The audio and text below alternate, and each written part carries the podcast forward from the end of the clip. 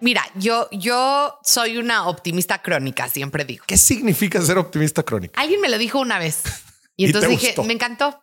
Porque pues crónico es algo que no se cura, ¿no? Es algo que vas a tener toda la vida y que lo puedes ir modulando, pero no se te cura.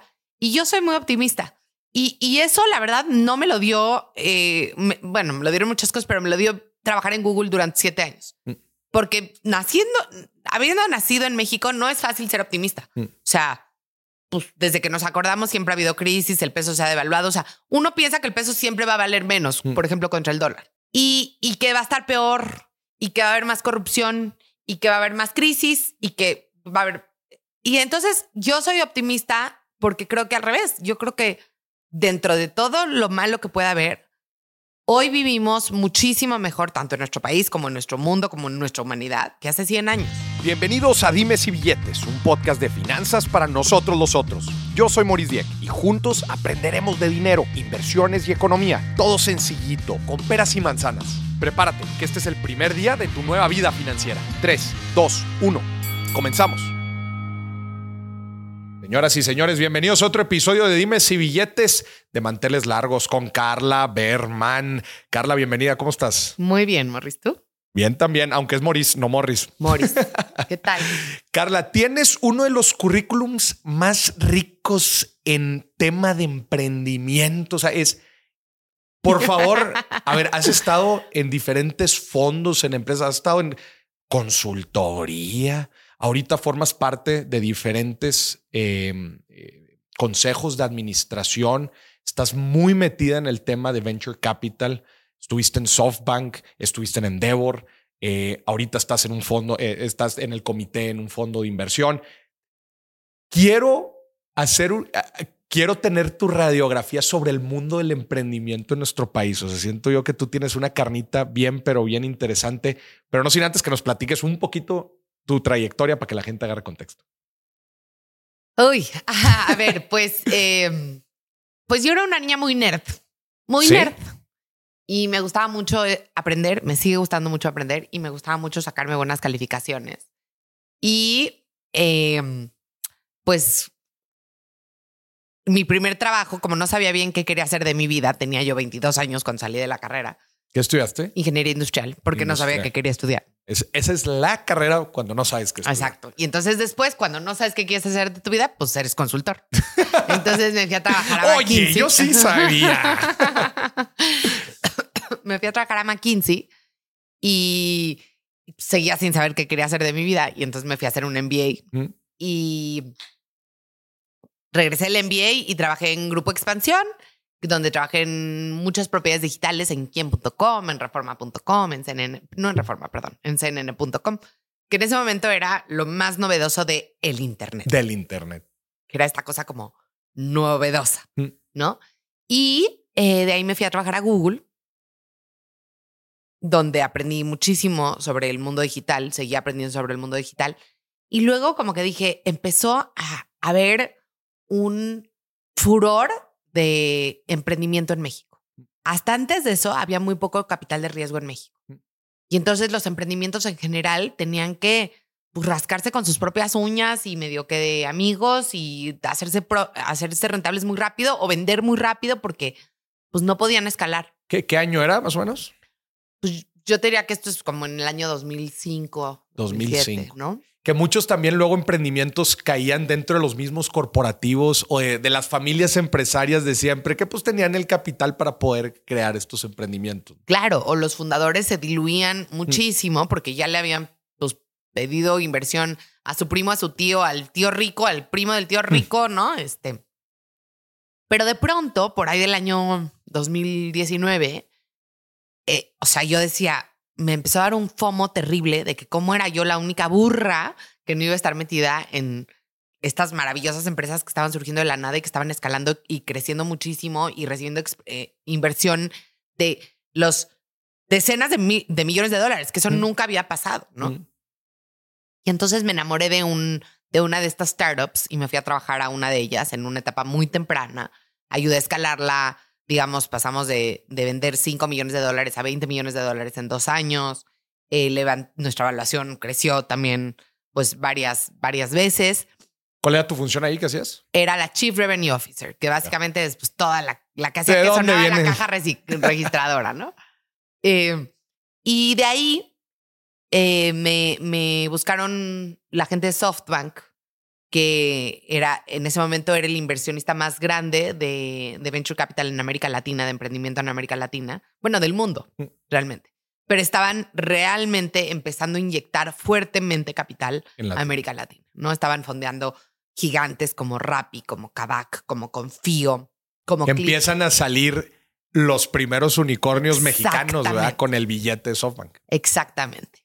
Y no solo eso, sino que eh, lo que sí es, es que pues da mucho FOMO, ¿no? Entonces de pronto cuando SoftBank empieza a decir América Latina es un gran lugar para invertir, pues se voltean otros grandes fondos extranjeros y dicen, Claro. ah, pues yo también quiero, ¿no? Y entonces empezamos a ver inversiones de Tiger Global y de Andreessen Horowitz y de todos estos gigantes que jamás en la vida le habían ni siquiera levantado el teléfono a un emprendedor latinoamericano. Era la época en donde las llaves estaban a todo lo que dan, el billete estaba cayendo por todos lados. ¿Qué? Dijiste 2019, ¿verdad? Eh, Exacto, como finales de 2019, Finales inicios de 2019. 2000. eh, no, un poquito después, yo diría. Pero por O sea, ya en pandemia. Sí, sí, ya, ya en Ya en pandemia. Eh, acuérdate que la pandemia fue un acelerador impresionante Cañón. del emprendimiento en Sí. México y de todos los negocios digitales. Mm. Y entonces me fui a SoftBank y ahí pues aprendí muchísimo sobre el mundo del venture capital ya profesional. Yo antes de eso ya había eh, sido inversionista ángel durante muchos años y he estado en algunos comités de inversión de algunos fondos y asesorado y mentoreado a muchísimas startups, pero ahí ya era, pues por eso me pagaban, Profesional. ¿no? Eh, Y a ver, ¿qué, qué diferencia ves tú? Eso, eso es bien interesante. ¿Cuáles son para ti las principales diferencias entre un inversionista que, oye, pues más o menos sí, este, aconseja, coachea, al- a, a ya hacerlo profesional? ¿Qué significa ya hacerlo profesional? Bueno, es muy diferente invertir, pues igual y dices, bueno, este, lo que me sobró del año y un ahorradito y no sé qué, y le voy a meter hasta startup, este, una lanita y si pues le va bien, qué padre, pero si no, pues no pasa nada. Mm. A cuando estás eh, custodiando Mm. eh, un muchísimo dinero que tienes que responder a tus inversionistas y que, y, y que el, el rigor con el que se invierte Mm. es muchísimo mayor. Platícame de ese rigor, o sea, el proceso de due diligence, en qué sí se fi- en qué, en qué ponen más atención que quizás antes no. A ver, yo creo que la principal diferencia que yo veo es que se dedica mucho tiempo en pensar en las contingencias que pueden atacar a un negocio Y cómo se ve ese negocio si ciertas variables que tú crees que son ciertas cambian. Cambia. Entonces, te doy un ejemplo.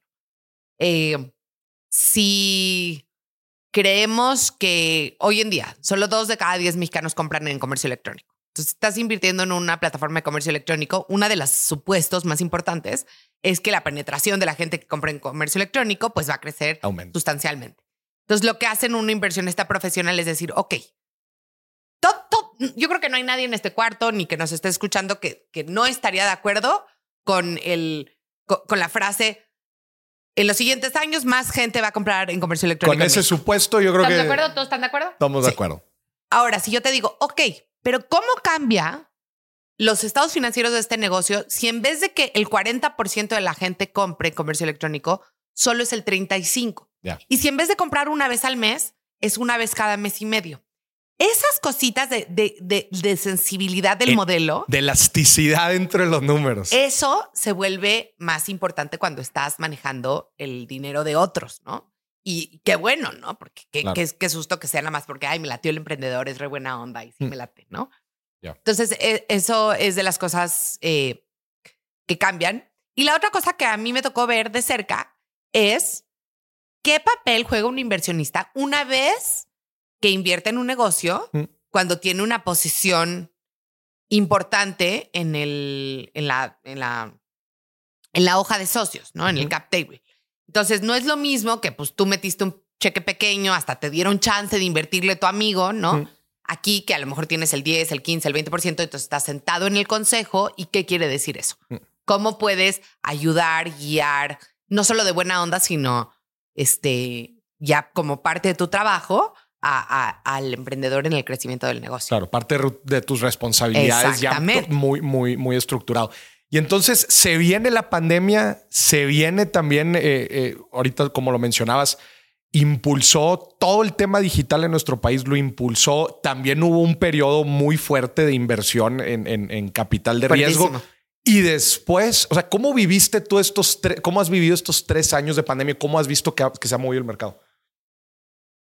Mira, yo, yo soy una optimista crónica, siempre digo. ¿Qué significa ser optimista crónica? Alguien me lo dijo una vez.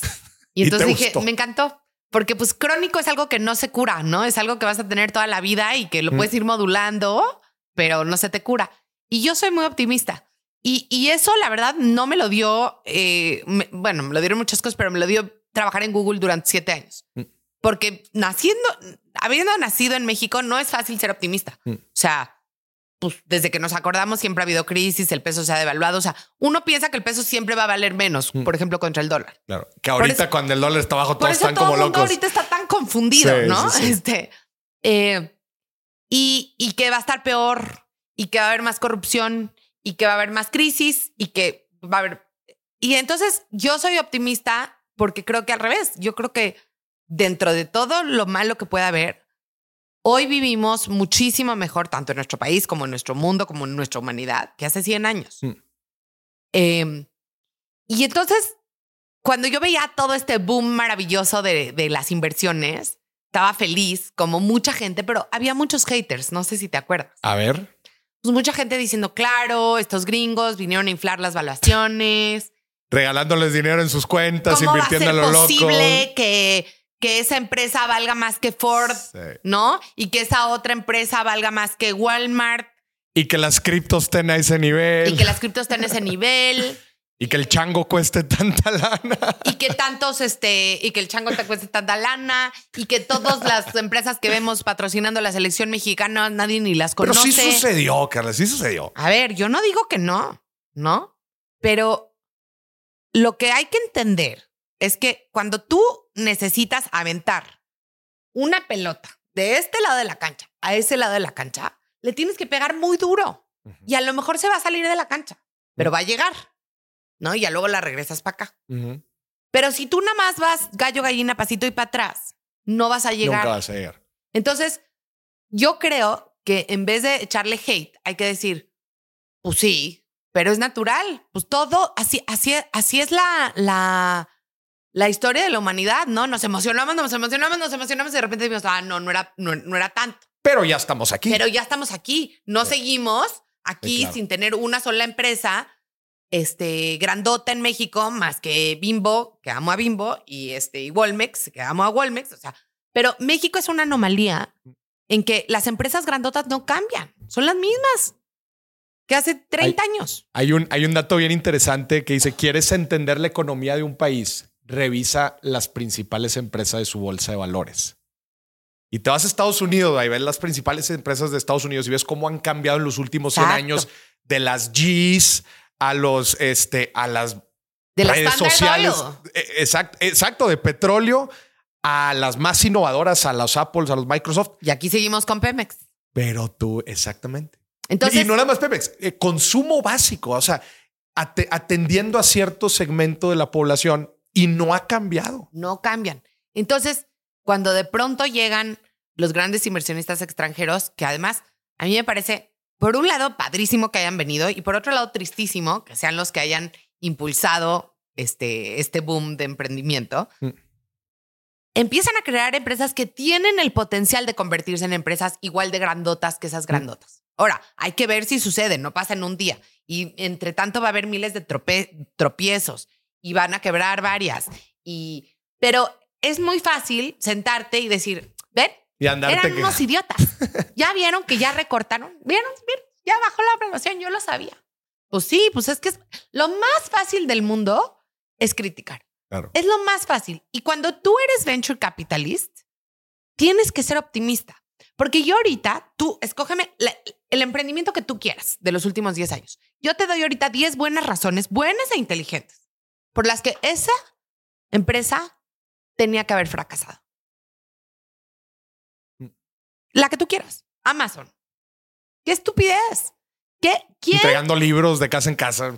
eh, ¿Quién va a querer comprar un libro? Digo, ahorita ya se puede leer el sample, pero en ese Sí. momento no. Los, los que se acuerdan, si íbamos a las librerías y yo me pasaba una hora leyendo el primer capítulo del libro y ya veía qué tan grueso estaba y entonces ya decidía si sí. ¿Quién iba a comprar un libro sin leerlo, sin leer las primeras páginas? ¿Quién iba a comprar unos zapatos sin probárselos? Claro. ¿Quién iba a comprar un colchón sin acostarse? Ahorita, Carla, dijiste algo bien interesante. El hiciste la diferencia entre el inversionista mexicano y el extranjero. ¿Qué onda con el invers- inversionista mexicano, específicamente en venture capital? A ver, no quiero generalizar. A ver. porque no creo que existe un prototipo del inversionista mexicano. Simplemente viendo los números. México es de los países que menos invierte como porcentaje de su PIB en emprendimiento. En emprendimiento. Y eso no es tú o yo o tu tía la rica. Eso es que institucionalmente todavía no decidimos poner ahí el dinero. ¿Y qué ha pasado en los países donde sí se pone ahí el dinero? Pues que surgen economías como Israel que están pues, volando en tecnología. ¿Y por qué, por qué no se ha decidido poner ahí todavía el dinero? Yo creo, yo creo, no soy experta, A ver. estoy informada, pero no soy experta, que en México, de- digo, está muy trillado lo que voy a decir, pero de veras le tenemos terror al fracaso y está muy mal visto fracasar. Y la mejor manera de, no fracasar es no intentar nada nuevo. Te voy a platicar algo que estuvimos hablando justamente ayer con Marisa Lazo sobre este tema. Si era con Marisa, si era con Marisa, justamente esta pregunta. Y fíjate que su punto de vista me llamó mucho la atención. Ella dijo, la diferencia es que en Silicon Valley, porque Silicon Valley es Silicon Valley, porque los emprendedores exitosos reinvirtieron ahí mismo su dinero y su dinero lo hicieron en 5 o 10 años. El problema en México es que el dinero es generacional. Y si mi riqueza la hizo mi papá con mi abuelo, yo tengo miedo de decir, oye, espérate, yo no le voy a dar mi- el dinero de la familia, se lo voy a dar aquí a un huerco que trae una buena idea.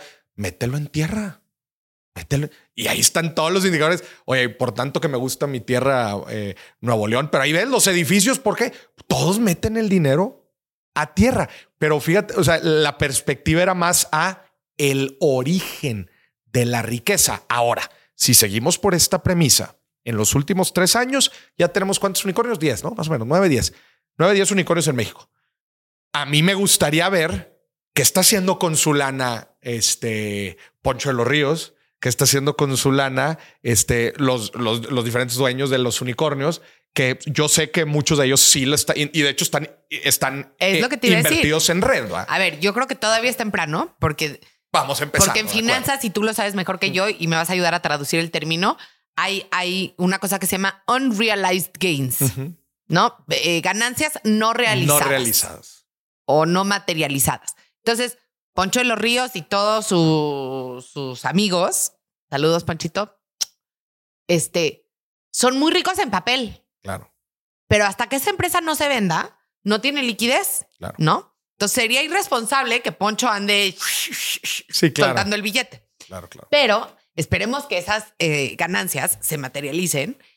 Pero yo ya veo indicadores tempranos de muchos de estos fundadores y cofundadores y, y empleados, eh, empleados tempranos de algunas de, de las unicornios que activamente están invirtiendo en fondos, están invirtiendo en otras startups, están mentoreando a otros, etcétera, etcétera. Entonces, creo que esto que dice Mar- Marisa, algo tiene de verdad.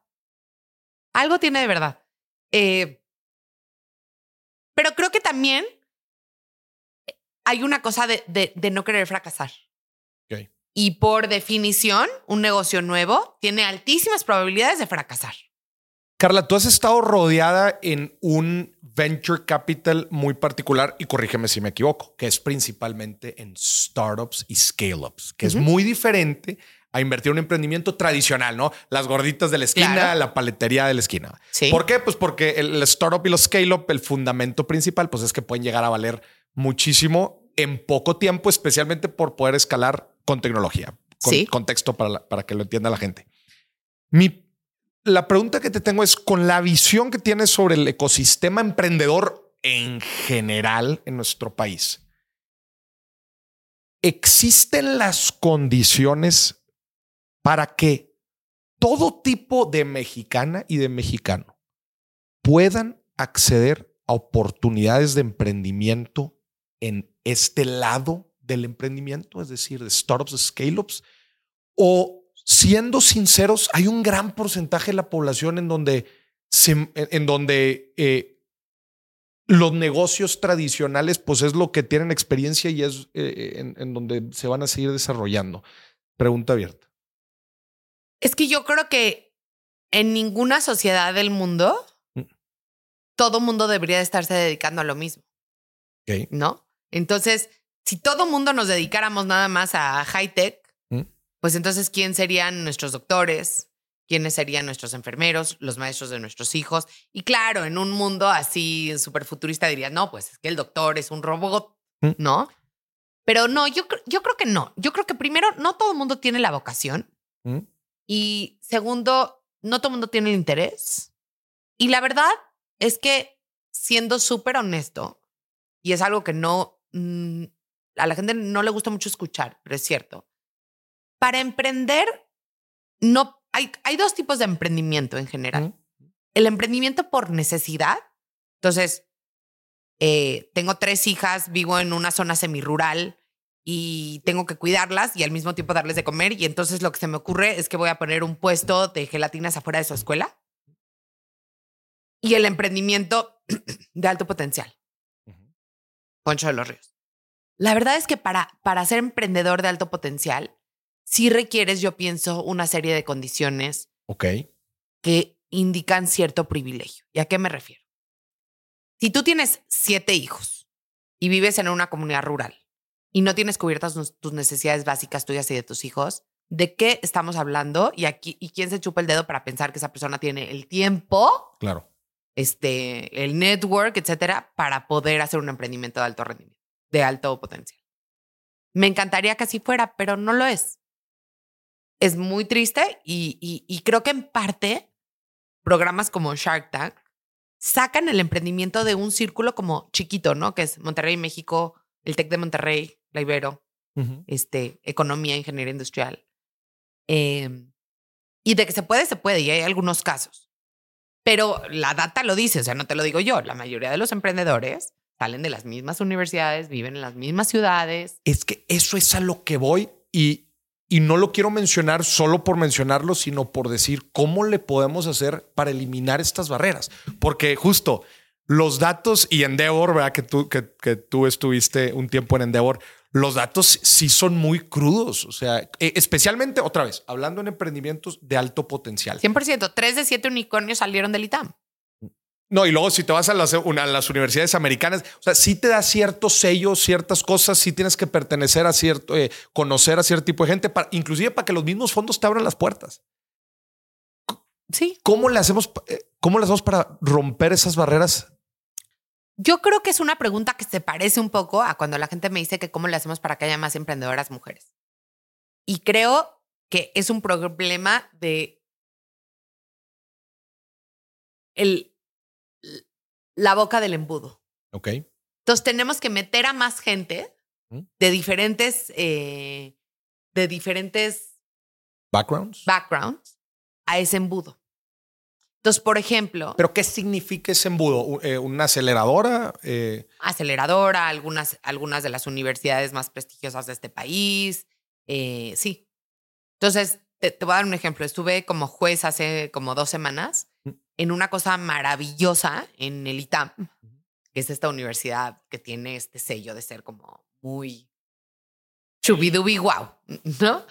Em, donde lo que dijeron es, ¿sabes qué? Las grandes ideas nunca surgen de dos personas que piensan exactamente igual. Y entonces el ITAM es fuertísimo en ciencias económico-administrativas y en ciencias políticas, pero no es muy fuerte en ciencias, en ciencias puras. Dijeron, a ver, ¿cuál es la mejor universidad de química de este país? Y fueron a la Facultad de Química de la UNAM. Y a los chavos en el laboratorio con bata blanca, que a lo mejor nunca les pasa en la cabeza emprender porque están metidos en descomponer moléculas, Les dijeron, los vamos a juntar con los chavos del ITAM y, a- y les vamos a dar a cada uno un área de, de- de problemática y tienen que hacer un, un pitch.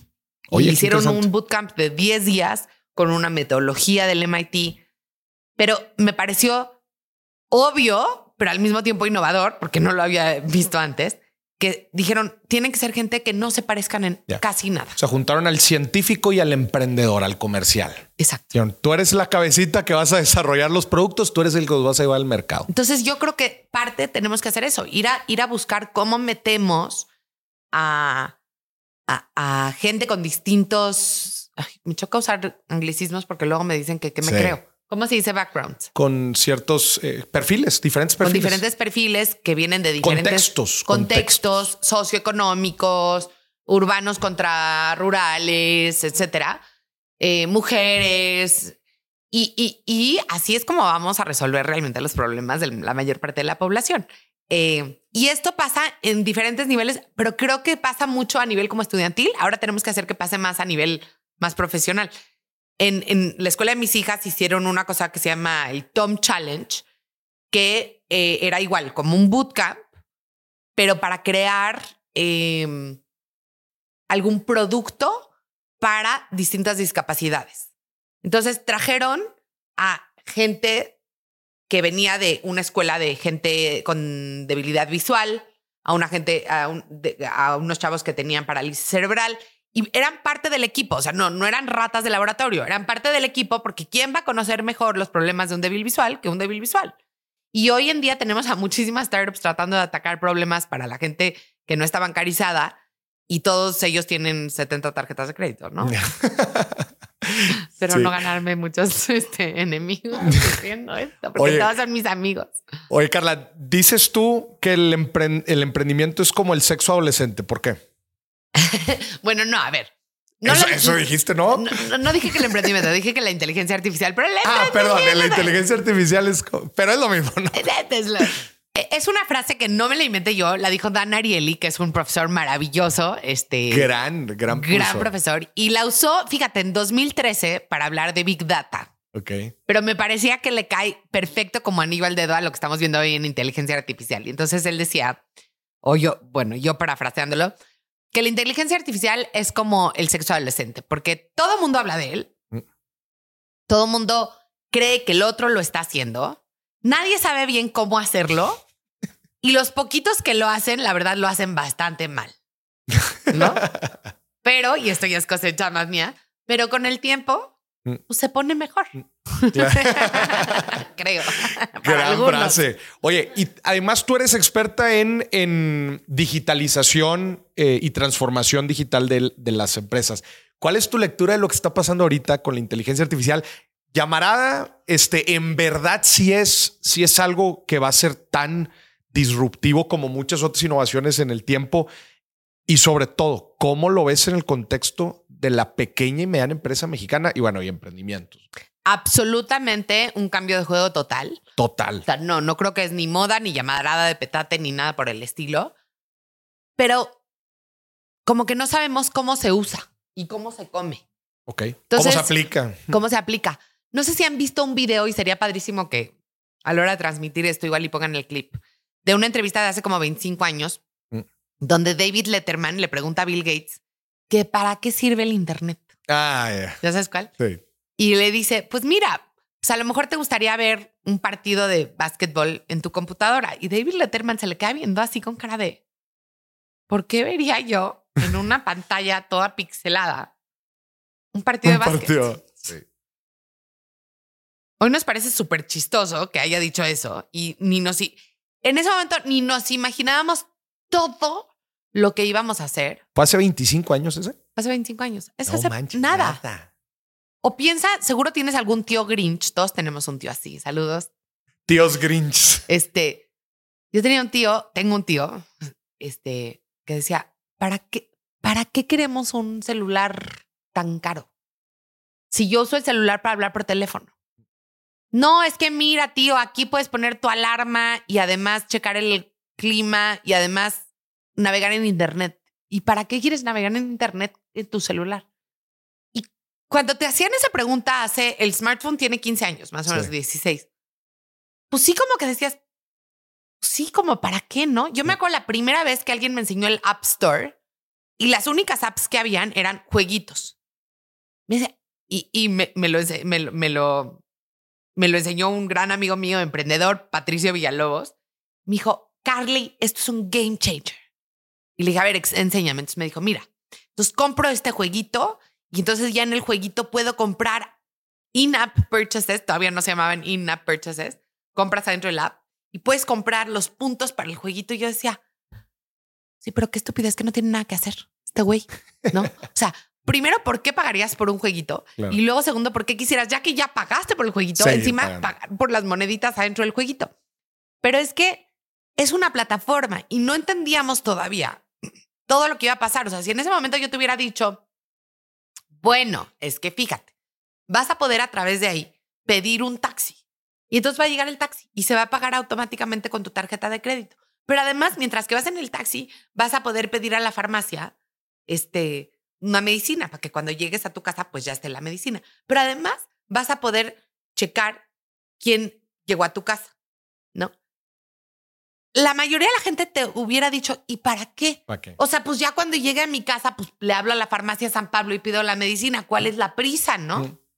¿No? Y además, ¿para qué quiero pedir el taxi por mi celular si yo tengo mi taxi de confianza que le hablo por teléfono y siempre viene don Juan por mí? Entonces, a esto voy con, sí, absolutamente yo creo que es una total revolución. No estoy diciendo nada muy innovador. Espero que cualquier persona con dos dedos de frente diga lo mismo, pero creo que todavía no entendemos hasta dónde va a. ¿Cómo se va a desenvolver? Exacto. ¿verdad? Entonces tenemos que tener los ojos muy bien abiertos. Y también especialmente cómo, cómo va, eh, o sea, cómo va evolucionando, porque hace seis meses y los, los casos de uso que teníamos hace seis meses no son los mismos casos que tenemos ahorita y súmale un año, imagínate.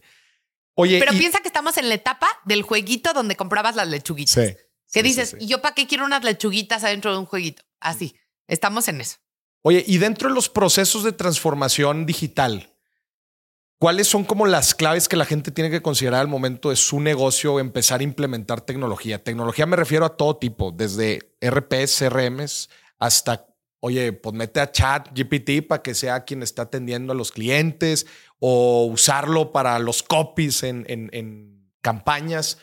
¿Cuáles son, como est- especialmente te lo pregunto, porque en México en estos, en estos años, en esta década, hay mucho, hay mucho cambio generacional. Los empresarios que llevaban operando sus negocios están como que siento yo que ya llegó este punto en donde, en donde dicen o le entro yo a la tecnología o que la siguiente generación sea quien empuje estos cambios porque ellos lo entienden mejor que yo. Entonces está viendo procesos de sucesión eh, y pues, sabes, en los procesos de sucesión son, son complejos. ¿Qué te ha tocado ver a ti? ¿Cuáles son las mejores prácticas para que sea exitoso? A ver, eh, la primera yo creo que tiene que ser una convicción real del director general de la empresa, del CEO, que quiere que se transforme la empresa a través de tecnología, ¿no? Eh, porque eh, luego contratan al becario número cuatro y le dicen, tú eres el de digital, ¿no? Porque, les, porque usas Facebook Porque todo el día. Entonces, no, esa por ahí no va, ¿no? Eh, y la segunda es, te voy a decir qué no hacer. Creo que no hay que dejarse marear por las, los objetos brillosos y novedosos. O sea, hay cosas que son súper sexy. El metaverso, Los NFTs. Web 3.0, los NFTs. Ahora la inteligencia artificial, que esa sí creo que es un game changer. Pero antes de eso es, a ver, señor, ¿tiene usted una página de internet? Mm. ¿Está optimizada para cualquier tipo de pantalla? ¿Cuántos negocios todavía no? sí, ¿no? sí, sí. Eh, si vendes algún bien o servicio, tienes una estrategia de las tres R's que esté a prueba de balas, que son rankings, reseñas y, y, y ratings. Si no, ¿de qué me estás hablando de que vas a hacer tu tienda en el metaverso, please? ¿No? O sea, si nadie le va a encontrar, si cuando busco tripié en Amazon me sales en la página 48, ya la Sí. podrías tener en el ultra metaverso, ¿no? Eh, conversacional, tecnología conversacional, sí creo que es muy importante. Antes de tener un chatbot que, este, que a través de ChatGPT te mm, haga maravillas, primero tienes un buen canal de servicio a cliente eh, a través de, de, de apps conversacionales como WhatsApp y como. Instagram Messenger. ¿Sí o no? O nada más me, me manda spam, pero a la hora de que yo le contesto, no, no, me, no me resuelve, ¿no? Entonces, luego hay muchas compañías grandotas. A mí lo que me impacta es que las grandotas son las que hacen este tipo de cosas. Anuncian con bombo y platillo, ya tenemos canal de WhatsApp. Y entonces está uno en la aerolínea, este, y no llega mi vuelo, y entonces escribo en el, en el chatbot y es como, hola, tenemos tres destinos que pueden ser maravillosos para ti. ¿Quieres ir a Tulum, a la Riviera Maya? o no, no, o sea, no llegó mi maleta, ¿no? sí, sí, sí. Eh, entonces, yo creo que esas son algunas de las cosas que son muy importantes. Y la otra que tú decías, que son cuáles son los sistemas de gestión interna de tu empresa, que puede ser un ERP, un CRM. Tienes que conocer la data de tu cliente. Si no conoces la data de tu cliente, eh, estás dejando muchísimo dinero en la mesa. Oye, cosas tan sencillas hay veces como descárgate la lista de facturación y empieza a machacar con tablas pivote en Excel. Ya sé que eso es, Exacto. ya sé que es lo más básico, te- pero por el amor de Dios. Ahí te va. Se dice el pecado, mando el pecador, ¿no? Pues yo soy una señora, Mm. este, ama de casa, tengo un montón de, de, de- de hijas Ahorita vamos a hablar también de eso. y entonces, o sea, según yo, soy la mejor clienta del mundo para cualquier supermercado. ¿Estás de acuerdo? Entonces yo compraba mi súper en línea en un súper Mm. cada semana durante dos años, tres años, desde la pandemia. Y un día alguien me dijo, no, la verdad, ya sabes, entre las señoras, ¿no? Está carísima la carne ahí, ni llega la verdura Ajá. tan fresca, no sé qué, no sé cuánto. Dije, pues voy a probar otro. Voy a probar otro. Eso fue hace como seis meses. Sigo esperando, señores, que alguien me diga, me mande un mail. Oye, Carla, te extrañamos. ¿Por qué dejaste de venir? Aquí hay un 50% de descuento en tu siguiente compra para que regreses. O sea, el, el, el churn, ¿cómo se dice churn? Es que les Los- juro que no es mi culpa que la- yo no, digo pues en que- inglés, porque hay cosas que no sé cómo se No, dicen en son indicadores también de marketing digital que se, y de comercio ¿Estás de acuerdo que no es electrónico. por que? Pero churn termina siendo como la el porcentaje de abandono. abandono. Entonces, Abandono. Cuando te abandona un cliente que te compró una vez 50 pesos y te costó 80 pesos el entregarle, Mm. pues dices, ay, gracias a Dios, bendito Señor, que ya no me va a pedir. Cuando te abandona una señora que cada semana, como relojito, te pagaba, te compraba un basket grande, un, Mm. un tamaño de pedido grande, un ticket grandote, y de pronto te deja de, de comprar no abruptamente. O sea, es que yo creo que si tienes el mínimo de conocimiento de datos, como tú dices, una tabla pivote en Mm. Excel. Es que la vas a buscar a su casa. Y yo sigo esperando. Y se supone que es una compañía con una súper tecnología de Sí. punta. Híjole. Y así me, ¿No pasa, será- me pasa mucho. ¿No será que te desescribiste ahí de los correos y ya ni te acuerdas? No importa, pero vas a su casa. Sí, Te pues. digo, vas a su casa. Sí, eres, un- eres una gran O cliente. sea, le llevas, le llevas un regalo. O sea, a ver, y no porque yo quiera que me traigan un regalo, aunque sí. Pero, pero pasa mucho que te, te, eh, hay compañías que te presumen una tecnología impresionante y te puedo hablar de otra grandototota, Mm. Que yo vi miles de anuncios, miles de anuncios, miles de anuncios, entonces abrí mi cuenta. Mm. Y luego nunca hice el primer depósito. y nunca te recordaron. Nunca me recordaron. Lo que esa compañía gastó en mí como costo de adquisición, Sí. como CAC, y luego no hizo la activación, es un crimen en despoblado. Mm. Entonces, eh, sí, antes que- del metaverso y- y- hay que tener tu lista de clientes en una tabla Excel, entender sus hábitos, Ver cuáles anomalías hay, cuáles desviaciones y entonces atacarlos. Y es que un negocio que nace digital es también una cosa y un negocio que es que se hizo digital también luego que vaya aprendiendo estos indicadores. A ver, los dijimos ahorita: CAC, churn, lifetime value. Este Ah, ya ves, él también es gringo. Él también se cree gringo. O- ojo, pero es que todos esos, yo no he visto que esos, yo no he visto que esos conceptos se manejen en, en español. No, yo tampoco. Pero es Porque que las plataformas, pero las plataformas, ah, sí, sí, pero las plataformas lo usan en inglés. Oye, y ahora, tor- eh, volteándonos a, a- a tu, a tu parte VC, a tu parte como inversionista, Ya. tu faceta como inversionista. ¿Qué negocios te gusta para meterles billete? Así tú dices. Los de tecnología. Tecnología, 100%. O sea, tú no te vas por, por tradicional. Pues yo te diría que de todos los negocios a los que les he metido, a ver, ninguno es 100% tecnológico, ¿no? O sea, no es de que estoy metiéndole a algo que es difícil, más bien son eh, con base tecnológica o con un Modelos de negocio con base tecnológica. Exacto. Este, me gustan porque primero les entiendo y creo que la primera regla de cualquier inversionista, aunque tú dime, es que uno tiene que por lo menos entender, en qué está Entender lo que su está dinero, ¿no? Eh, por ejemplo, yo no entiendo muy bien cripto y Bárbara de Bitso, que la adoro, siempre dice, es que no tienes que entender perfecto para invertir en Bitso. No sé, sí compré un poquito de cripto porque pues no me quería quedar fuera, pero... Ya te comprometiste con el catreo que le mandamos un fuerte saludo a. Tenemos a un Bárbara. gran episodio con Bárbara. Este, pero, pero yo sí creo que hay que invertir en cosas que uno más o menos le entiende, ¿no? Este, y eh, por mi formación, entiendo mejor de tecnología, sé cómo leer un estado de resultados de un negocio tecnológico. Pero aparte, soy, soy una entusiasta de la tecnología, una impaciente de la transformación digital. Eh, siento que somos una generación absolutamente privilegiada que hemos visto en el, en, a lo largo de nuestra vida que ha cambiado tanto el mundo a través de la tecnología. ¿Sabes qué? No te voy a preguntar todas, pero eres millennial. Sí, sí, ¿Eres sí. millennial? Yo también. Ahí te va. Hace poquito estaba platicando con un amigo y le decía, es que a mí se me hace que nosotros tenemos un privilegio gigante y tú lo acabas de mencionar. ¿Por qué?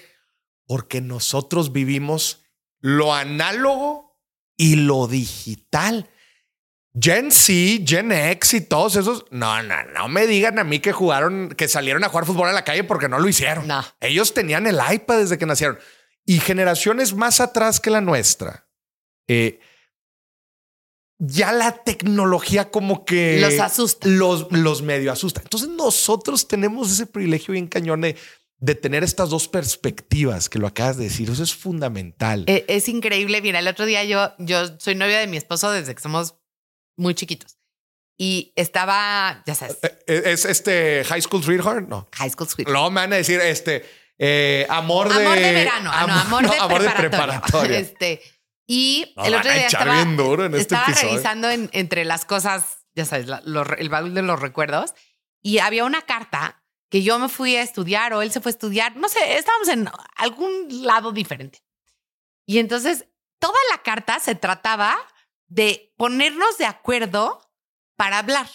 Porque sí ya, existi- ya existían los celulares, pero cuando te ibas a otro país, no, No. no jalaba eso, no, no, no, no servía. O sea, no era de que costaba mucho, no servía.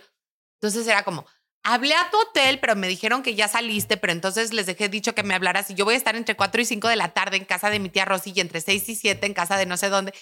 Toda la carta se trataba de ¡Qué ponernos de acuerdo de a qué horas podíamos hablar. ¿no? Ya. Entonces me pareció maravilloso. Pero sí, te- tenemos ese súper, súper, súper eh, privilegio. No lo puedo llamar de otra manera. Te voy a da- de- decir, pre- eh, dar una pregunta filosófica, pero la voy a dejar hasta el final porque quién sabe a dónde nos lleva esa pregunta y no me quiero y no me quiero eh, desviar.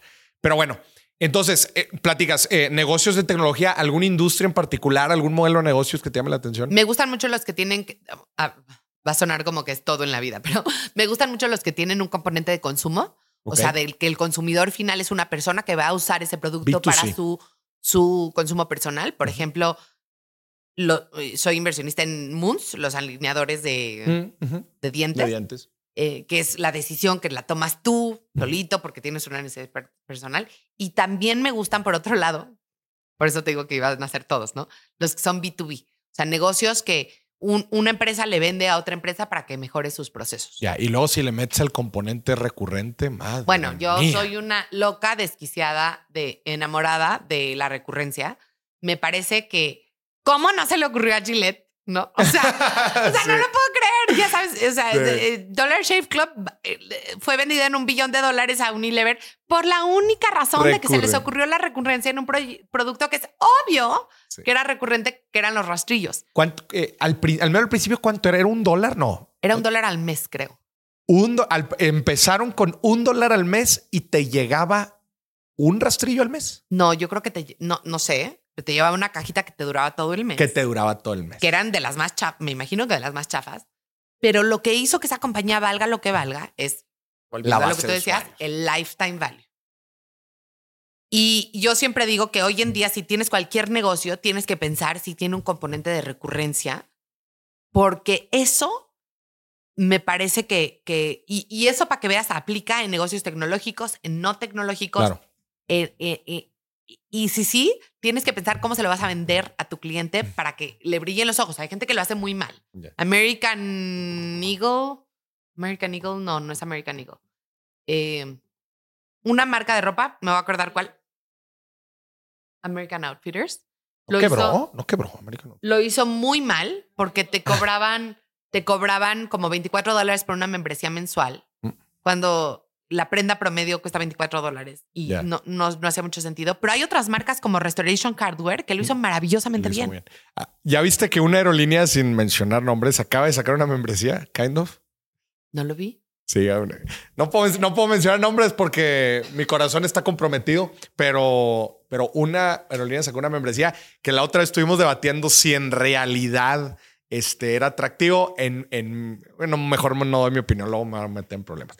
Pero, pero sí, o sea, e- es lo que dices. Ya no necesitas ser tú una empresa de, de- de puramente de suscripción este, digital para poder aplicar eh, tema de, temas de recurrencia y lo que le da, hemos grabado varios contenidos sobre recurrencia, lo que le da a tu negocio de predictibilidad, de planeación, de eficiencia operativa y sobre todo de conocimiento de mercado es Es brutal. Gigante, Es brutal. gigante. Este, de verdad, si, si usted, señor o señora que nos escucha, tiene cualquier negocio que crea que puede tener un componente recurrente, hay que pensar cómo explotas eso para subir el, el revenue, el- las ventas. Porque además, los seres humanos tenemos una particularidad que es que somos malísimos calculando el tiempo. O sea, si yo ahorita te digo, a ver, cuando sean 10 segundos, me dices stop.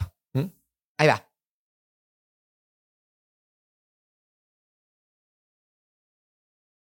No, 8. Ay, ¿cómo sabes? ¿Y por qué tus 10? ¿Por qué tus 8 son mis 10? Ah, porque yo sé contar muy bien los segundos. No, pero, no es, pero a lo que voy es que en general el tiempo parece más largo de lo que es. Ok. Entonces la gente compra, como no tenemos una buena noción del tiempo, Ajá. creemos que se nos va a acabar antes. Entonces, si yo te digo, ¿cada cuánto te acabas tú una botella de shampoo? Lo más seguro es que tú subestimes Subestimo. y entonces eso que hace que compres más seguido.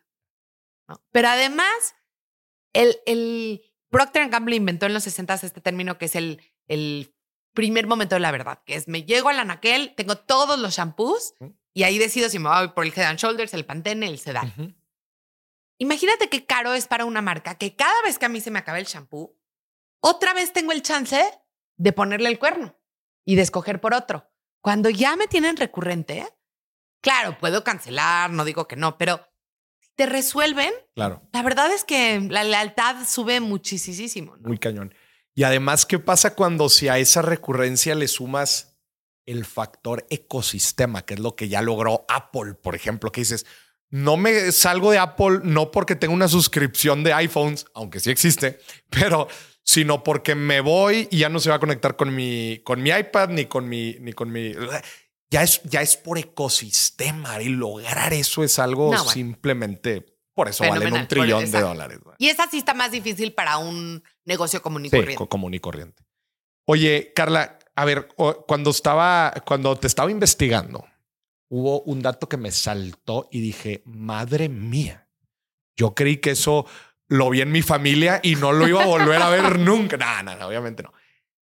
Eres madre de cinco niñas. Soy madre de cinco niños. Gracias a Dios. Oye, y tú eres una persona súper de alto rendimiento. Qué chingón. O sea, Gracias. cómo cu- cualquier persona allá afuera pudiera decir, ¿cómo le haces para tener un balance? ¿Cómo, cómo, es, tu, ya, meter- ¿cómo es tu relación de pareja? Pero ¿cómo le haces para que, para que funcione todo?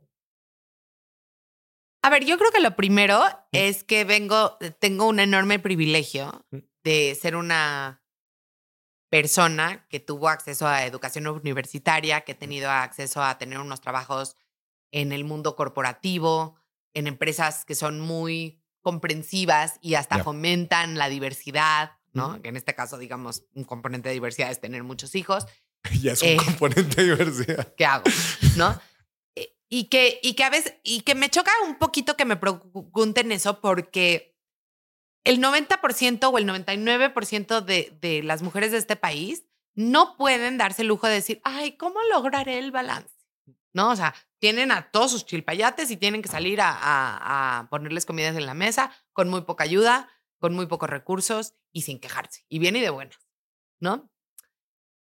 Entonces, cuando me dicen a mí, ¿cómo le haces? Pues con muchísima ayuda, soy vecina de mis papás, tengo un trabajo bien pagado, este, más bien, ¿cómo no le voy a hacer así? Ya. ¿No? ¿Y cómo me voy a quejar? Ahora, hay que tener mil sistemas en lugar, pero, eh, pues hay que reconocer que la verdad es mucho más fácil para alguien que vive en una ciudad, que tiene una educación universitaria, que tiene la capacidad de tener ayuda pagada, que además vivo cerca de mis papás, que además tengo un esposo que no es ni macho, ni, ni siente que está por debajo de él, que él me ayude con algunos temas de crianza. Entonces, pues, mi respuesta siempre es, ¿cómo no le iba a hacer? ¿No? Con tantos privilegios. Ya. Muy buena respuesta.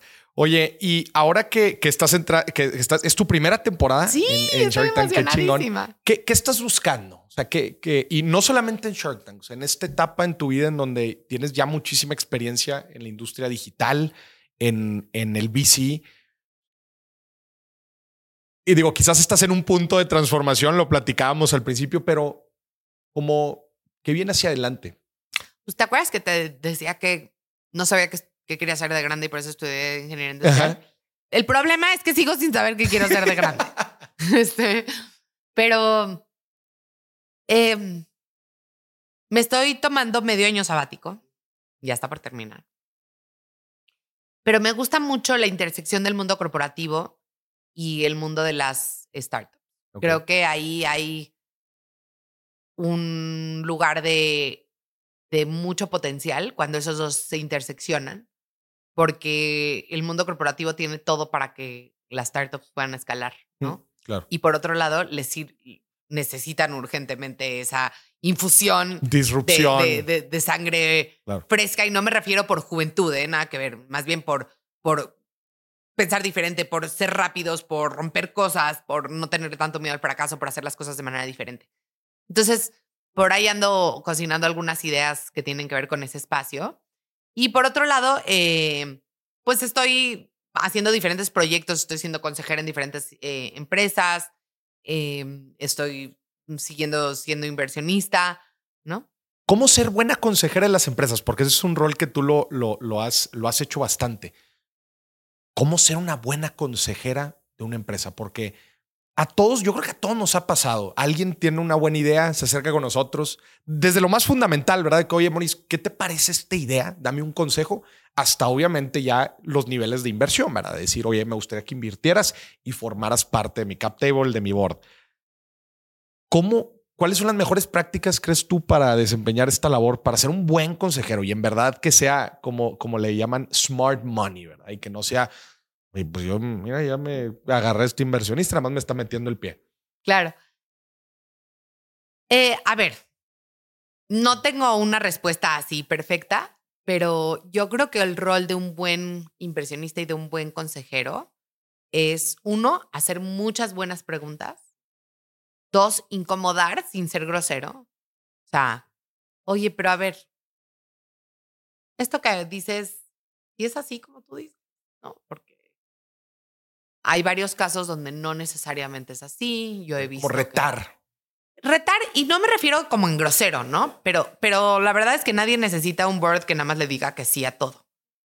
Em, y dos, sí preparándote y conociendo muy bien eh, la industria donde, donde juega tu empresa. Y por lo menos, ¿no? Me parece que es lo mínimo que puede, que debes hacer. ¿Cómo un consejero o inversionista puede también luchar contra su propio ego? Eso es algo que, es algo que platicamos también con, con esta Marisa, que a veces el inversionista o el consejero cree que se la sabes de todas, todas. Las circunstancias cambian, las situaciones claramente cambian y muchas veces el consejo es autoexperiencia. ¿Cómo mantener esa humildad? Es una súper buena pregunta. Eh, yo creo que en el momento que sientes que te la sabes de todas, todas, ya no deberías de ser consejero de nadie. Eh, a, a mí me pasa un poco al revés. A mí siempre me da como mucho miedo que voy a decir alguna tontería o este pena que a lo mejor lo que voy a decir ya lo dijeron todo el mundo y es obvio para todos. Entonces, eh, yo creo que, que entre más lees, ¿no? Te das cuenta que menos sabes. Yo sé que suena como un cliché terrible, pero sí es cierto. Yo creo que la gente más inteligente que yo conozco es la que más dudas tiene de todo. O sea, no me acuerdo perfecto, uno de mis primeros jefes, siempre que le preguntaba algo el cliente en consultoría, le decía, no lo sé. Yo, yo me quedaba anonadada de que, o sea, le está pagando para ser el consultor y le, le contesta, no lo sé. Pero de él aprendí que, que la gente más inteligente que yo conozco muchas veces dice, no lo sé, déjame investigar, déjame formarme una opinión. Mm. Pero alguien que se, que se la sabe de todas, todas, mm, corre para el otro. Alerta, ¿verdad? Sí. Oye, vamos a, la pregunta filosófica. Ahorita platicabas de tu, del tío incómodo, del tío gruñón. Y como no tiene YouTube, no nos va a ver. No nos va a ver. Pero el tío gruñón dice: ¿Para qué quieres un celular con tantas cosas? Y luego acabo de ver, digo, hace algunos años salió de que ahora empezaron a vender también en los celulares viejos, que nada más hacen llamada y, y la viborita. Pero a ver, tiene un, mi pregunta es, ¿tiene un punto el tío Gruñón? O sea, tanta tecnología, tanta cosa, tanta eficiencia, tanto todo. ¿Cómo para qué? 100% tiene un punto el tío Gruñón. Fíjate que uno de los libros que más me ha gustado que he leído en los últimos años es un libro que se llama 24-6. 24-6. Ajá. 24-7, como todos saben, es como estoy on 24-7. Y este libro lo escribió una chava judía. Yo soy judía Em, que es una de las fundadoras de los, de, los Webby Awards, que son eh, estos premios para, para premiar lo mejor del Internet que se hicieron en Estados Unidos. Y ella dice que después de cierto tiempo de que claramente es una amante de la tecnología, ¿no? Al igual que yo, pero que se dio cuenta que ella ya no estaba controlando la tecnología, sino que la tecnología la estaba controlando a ella. Y sin ser alarmista ni nada por el estilo, porque todos vimos el documental de Netflix, que me parece lo más alarmista del mundo, pero sí dijo, necesito ponerle un freno a esto. Y entonces, inspirada en la filosofía judía del sábado, del Shabbat, un día a la semana, ella no es religiosa ni nada, se desconecta. Se desconecta quiere decir, se desconecta. No hay wifi en su casa, no usa, ni ella, ni sus hijos, ni su esposo usan el celular, ni el iPad lo cual requiere un nivel de planeación gigante, porque si hacen todo lo demás, o sea, no es de que se sientan a meditar, ¿no? O sea, van a los juegos de soccer y van al parque de diversiones y ven amigos, pero entonces desde el día anterior tienen que decir, ok, de 10 a 12 vamos a estar haciendo esto, de 12 a 2 vamos a estar haciendo esto, no para que todo el mundo sepa dónde están. No pueden improvisar. Si necesitan el mapa para llegar a algún lado, lo tienen que... Lo tienen que hacer. Que hacer. Y lo que ella dice es que se dio cuenta de que ese respiro que requiere muchísima planeación le ha dado a su familia los mejores momentos. Em, yo no lo hago porque soy muy coyona, no sé por qué, la verdad, lo debería de hacer. Y de hecho hay gente que compra esos celulares para, para el, el detox semanal. Y si tú buscas Shabbat digital, han subido los queries en Google Trends muchísimo porque hay gente que no tiene nada que ver con el judaísmo está adoptando ese tipo de práctica. Bueno, ahora los, los resorts más caros del mundo vas para que te quiten tu celular, ¿no? Y te quiten la señal de Wi-Fi. Entonces, sí, sí creo que a veces es, es demasiado y a veces confundimos la tecnología con el progreso o con mm. la inteligencia o con la enseñanza. Eh, nada va a sustituir, yo creo, ningún inteligencia artificial, ningún video de YouTube, ningún app va a sustituir una gran clase de un gran maestro, eh, un buen libro, una buena plática en persona.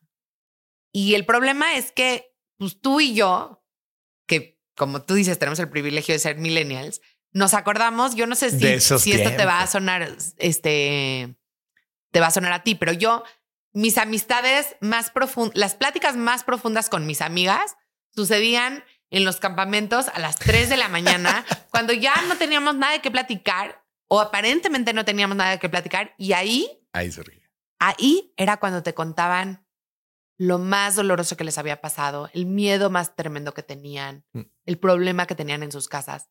¿Y ahora qué hacemos cuando llegue ese momento? Todos volteamos a ver nuestro celular.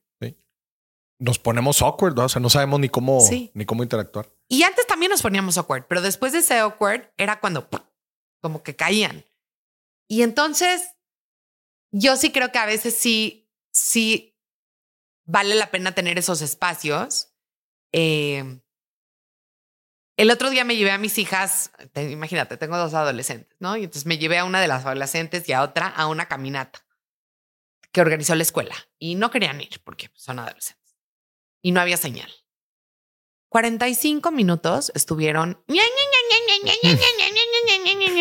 y a los 45 minutos te juro que algo les pasó, como que alguien les bajó un switch. De pronto empezaron a platicar entre ellas y me empezaron a contar cosas.